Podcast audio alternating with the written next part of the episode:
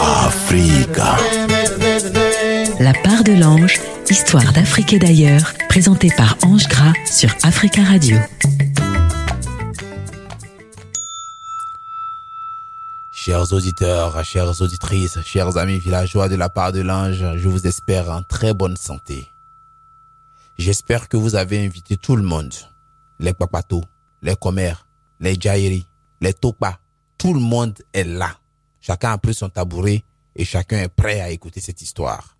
Alors, cette semaine, la grosse valise des contes et des histoires se pose en pays malgache. Et là-bas, on dit que on peut ne pas croire aux traditions des autres, mais il faut les respecter.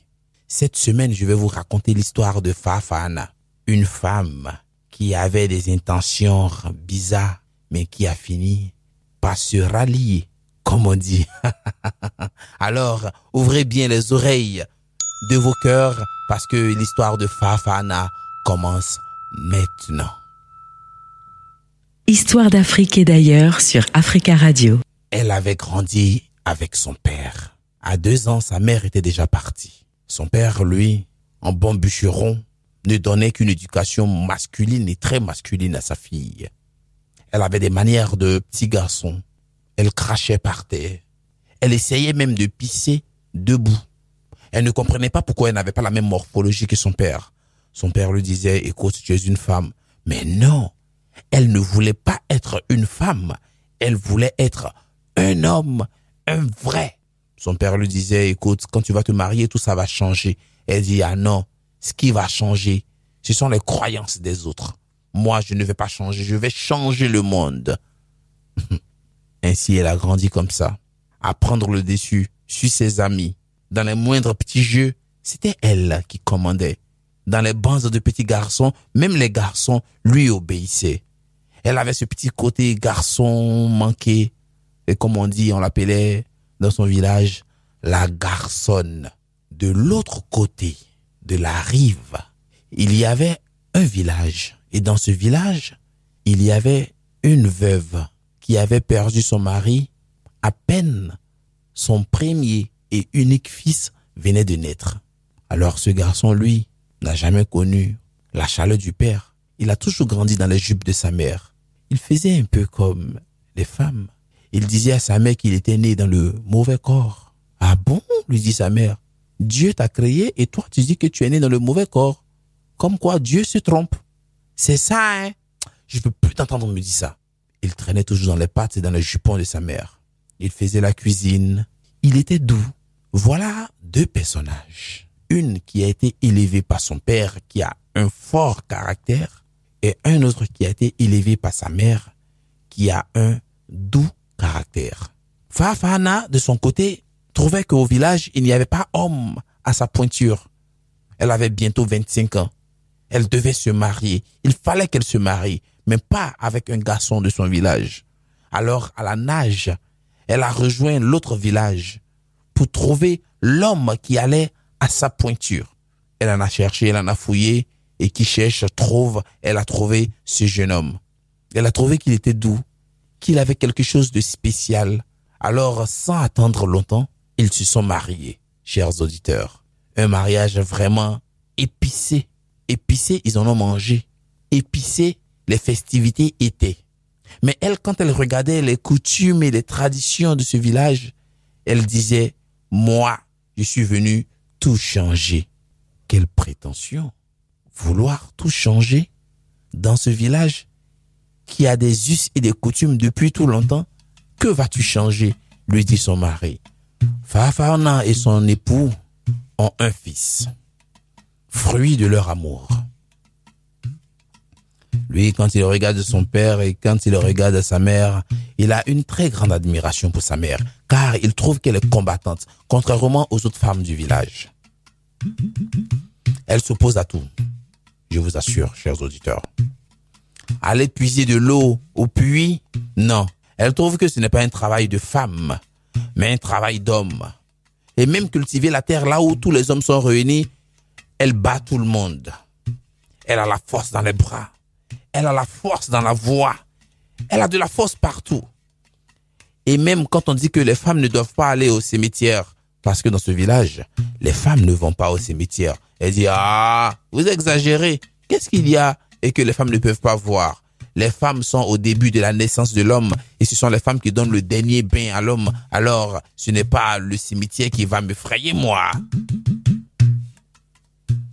Elle brave l'interdit et va même au cimetière. Au conseil des hommes, il n'y a que les hommes qui siègent. Elle trouve que ce n'est pas bien. Il faut aussi que les femmes siègent. Alors, elle brave les interdits et s'assoit parmi les hommes, elle les écoute et quand elle finit, elle monte son pantalon. Ah, elle porte un pantalon alors que toutes les femmes attachent des pagnes. Elle s'en fout. Son mari lui dit, écoute, à cette allure-là, tu risques de t'attirer toutes les mauvaises langues du village. Elle dit, écoute, moi je suis Fafana. J'ai été élevé et éduqué par mon père. Je n'ai peur de rien. Ne t'inquiète pas. Toi, tu as un petit côté femmelette. Ça, ça n'engage que toi si tu as peur. Mais moi, les mauvaises langues, je les coupe, je les prépare et je les mange.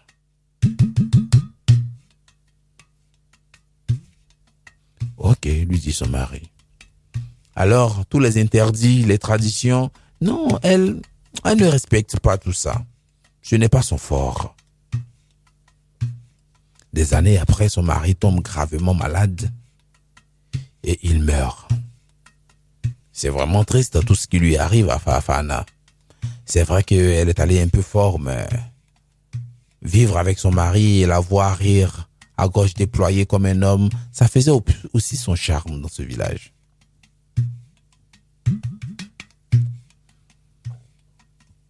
Dans ce village, quand un homme meurt et qu'il a beaucoup de biens, surtout des ébus, il faut tuer au moins trois. Quand tout le monde a bien mangé, on prend la tête des ébus qu'on fait sécher au soleil et on érige un poteau funéraire, histoire de permettre aux morts de reposer en paix. Hum, pas question, le dit Fafana, pas question. Tuer mes ébus pour que vous vous mangez Mon mari, il est mort, il est mort. Vous allez manger mes ébus Ah là là, ça, ce n'est pas possible et ça ne se fera pas. Et quand on enterre un mort dans ce village, le cercueil ne va pas tout droit au cimetière. Il fait plusieurs détours afin que le mort ne revienne pas hanter ceux qui ne veulent pas voir. Mais elle leur dit, ah non, pas question de faire faire ces tours et ces détours au cadavre de mon mari. Vous allez aller tout droit. Vous m'avez bien compris? Vous allez partir tout droit au cimetière. C'est la volonté de la veuve les gens vont tout droit. Quand ils reviennent, aucun poteau funéraire n'est érigé. Quand ils finissent d'enterrer son mari, elle reste seule après l'enterrement, ce qui n'est pas normal. Mais que va-t-il se passer par la suite? Les femmes du village passent et repassent devant la case de Fafana et lui disent Nous pouvons te tenir compagnie, vu que tu es veuve et que tu viens fraîchement de perdre ton mari. Il n'est pas bien bienséant. Il n'est même pas conseillé à une veuve de rester toute seule. Fafana le regarde, les regarde, les re-regarde de haut en bas et leur dit, écoutez, moi j'ai été élevé par mon père. J'ai un fort caractère. Mon mari est cette mort, mais ce n'est pas la fin du monde. Vous pouvez continuer votre chemin. Les autres femmes ne disent rien, elles partent. Fafana reste seule. Et cette nuit-là, son fils dort près d'elle. Qu'est-ce qui lui manque à son mari? Même s'il n'était pas aussi fort, même s'il n'était pas vigoureux, même s'il ne la défendait pas, mais c'était quand même son mari. Avec toutes ses pensées, elle s'endort.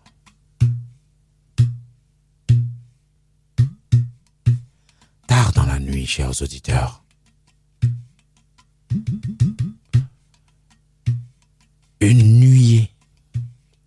par la petite ouverture du bas de la porte. Il y a comme une lumière qui transperce les murs. Fafana sent un souffle chaud dans son dos. Elle a peur. Elle crie au secours, elle ouvre grand la bouche pour crier au secours, mais rien. Son fils couché à côté n'entend même pas sa voix. Elle est toute raide, dure. Elle est pétrifiée. Elle est stoïque. Elle est bloquée. Elle n'arrive même pas à se défendre. Et la voix lui dit,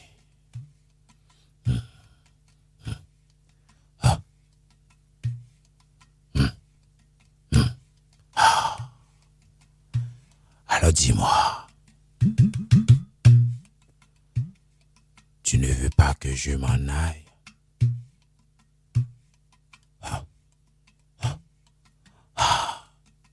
Alors dis-moi, tu ne veux pas que mon âme repose en paix? Dis-moi.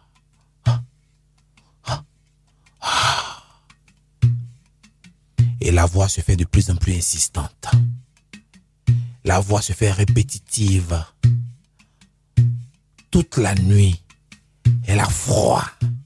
Elle sent ce souffle dans son dos, sur sa nuque. Cette nuée qui prend toute la maison. Elle a peur, se demande, mais quand est-ce que ce cauchemar finira? Et au premier chant du coq, rien. Farfarana tremble de tout son être. Elle sue à grosses gouttes réveille son fils, mais voit qu'il est couché. Bernard, il dort comme un tout petit ange qui écoute la part de l'ange dans son rêve comme une berceuse. Là, elle n'en peut plus, elle a les mains qui tremblotent, elle a peur, ouvre sa porte. En plein 5 heures du matin, chers auditeurs, elle va voir le devin. Celui-ci est en train de consulter les oracles et elle lui explique exactement tout ce qui vient de se passer. Et là, il lui dit, je vais te donner quelques conseils. Elle boit les conseils du devin. Il parle, il parle en un point fini. Elle se perd même dans les conseils. Souvent, elle est là, elle le regarde remuer ses lèvres. Elle entend ce qu'il dit, mais elle n'écoute pas. Elle est distraite. Elle attend juste un mot. Un mot, un ordre, une ordonnance. Il n'y a que ça qu'elle attend. Lui, il prend son temps, c'est un vieillard. Il parle et il parle tout doucement, tout lentement. Il n'est pas pressé. Un peu gens comme la sagesse qui prend son temps, prend, prend, prend son temps. Le vieillard parle. Et quand il finit de parler, il lui dit, maintenant, les quatre et les dés sont devant toi. Tu sais ce que tu as à faire. Elle dit, hum? Elle revient de son petit rêve. Elle dit, j'ai pas bien compris. Elle lui dit, on doit refaire l'enterrement de ton mari. Nous devons le déterrer et l'enterrer à nouveau et faire tous les rites et rituels qui doivent se faire quand un homme meurt.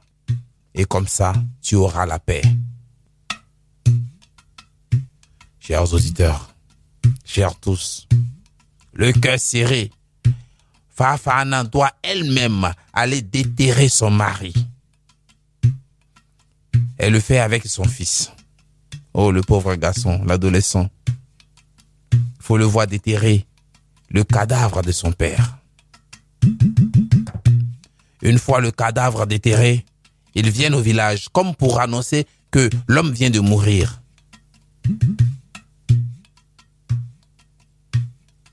La nouvelle se répand partout dans le village. On refait les rites. Elle doit tuer des ébus. Alors elle prépare sagement et soigneusement trois ébus. Mais les habitants du village disent non. La première fois, elle n'a pas voulu tuer. Et aujourd'hui qu'elle a accepté, mais nous allons prendre le maximum. Sept, ils en prennent. Ils en tuent sept. Ils érigent un énorme poteau funéraire, tel qu'on peut le voir en pays malgache, avec des têtes de zébus, des squelettes desséchés. Les habitants mangent, ils sont repus, ils font la fête. Au milieu de la fête, ils prennent le cadavre, le corps, ils font des déambulations dans le village. Ils passent dans les coins et recoins du village. À chaque coin, on jette des parfums, de l'encens. Quand ils finissent de faire tout ce parcours avec le cadavre, ils arrivent au cimetière, ils enterrent le mort, ils reviennent au village pour faire la fête. Quand ils ont fini de faire la fête, cette nuit-là, les femmes du village viennent près de la veuve. Mais Fafana, elle, elle a peur. Que va-t-il se passer cette nuit? Les femmes sont près d'elle. La nuit bat son plein.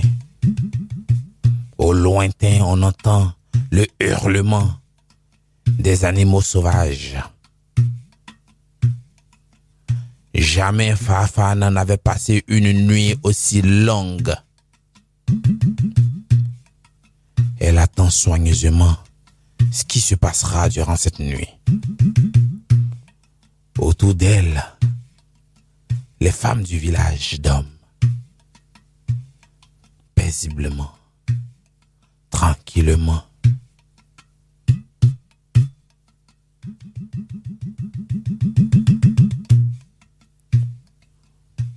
En pleine nuit, il y a une nuée, comme une sorte de fumée qui entre par le bas de la porte. Fafana voit la fumée entrer. Elle est apeurée. Elle veut se lever, mais près d'elle, il y a la plus âgée des femmes du village qui la tient par le bras, comme pour lui dire ne bouge pas. Une autre femme se lève et commence par battre des mains. Elle bat des mains. Étant couchée, elle bat des mains. Il y en a une autre qui bat des pieds. Une autre qui secoue la tête. Chacune des femmes fait un mouvement. Elles font des mouvements. Fafana, elle, a obligation de ne pas bouger.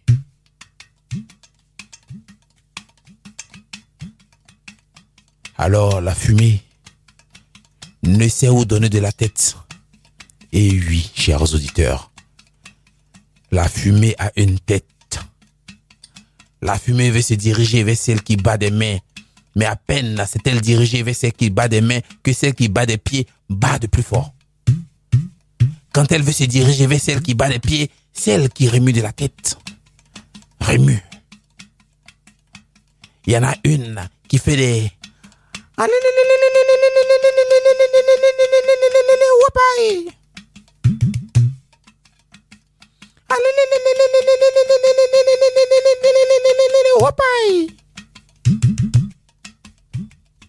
Bientôt les femmes entourent Fafana, elle se lève.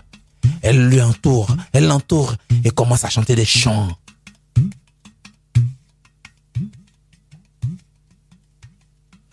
La fumée disparaît.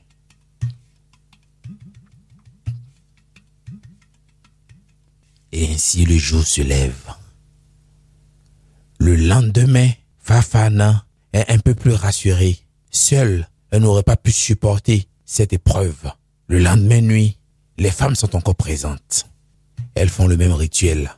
Il n'y a pas de fumée, mais elles font le même rituel. Pendant des mois, jusqu'à ce que Fafana seule arrive à dormir toute seule. Elle a maintenant la paix. Son fils, quant à lui, il a grandi. Il a grandi dans ce village. Ce village qui n'est pas le village de sa mère. Il a grandi. Et ce jour-là, c'est le jour de son mariage. Il est maintenant grand. Alors sa mère, Fafana, le prend par la main et elle lui dit, quels que soient les rites, us et coutumes d'un village dans lequel tu te rends, il faut les respecter. Surtout, Tu feras le tour du monde, mon fils, mais respecte les coutumes des gens, car un peuple est vraiment attaché à ses coutumes. Celui qui respecte les coutumes des autres sera aussi respecté. Son fils prend son envol, il part, et elle au village, elle fait maintenant profil bas. Elle n'a rien changé de son comportement. Elle parle toujours aussi fort. Elle a cette force dans la voix, dans les bras. Elle fait rire tout le monde. Elle s'en fout du tout. Mais elle respecte maintenant les rythmes et les coutumes de ce village. Chers auditeurs, en pays malgache, on dit quand tu arrives dans un village que tout le monde danse sur un seul pied, commence par danser sur un pied avant de demander le pourquoi. Et j'espère que vous aussi, vous avez fait profil bas dans certaines situations. Je vous donne rendez-vous la semaine prochaine pour d'autres aventures et pour d'autres histoires. D'ici là, restez en vie et portez-vous surtout bien. Je vous aime. C'était la part de l'ange sur Africa Radio avec Ange Gras. Africa.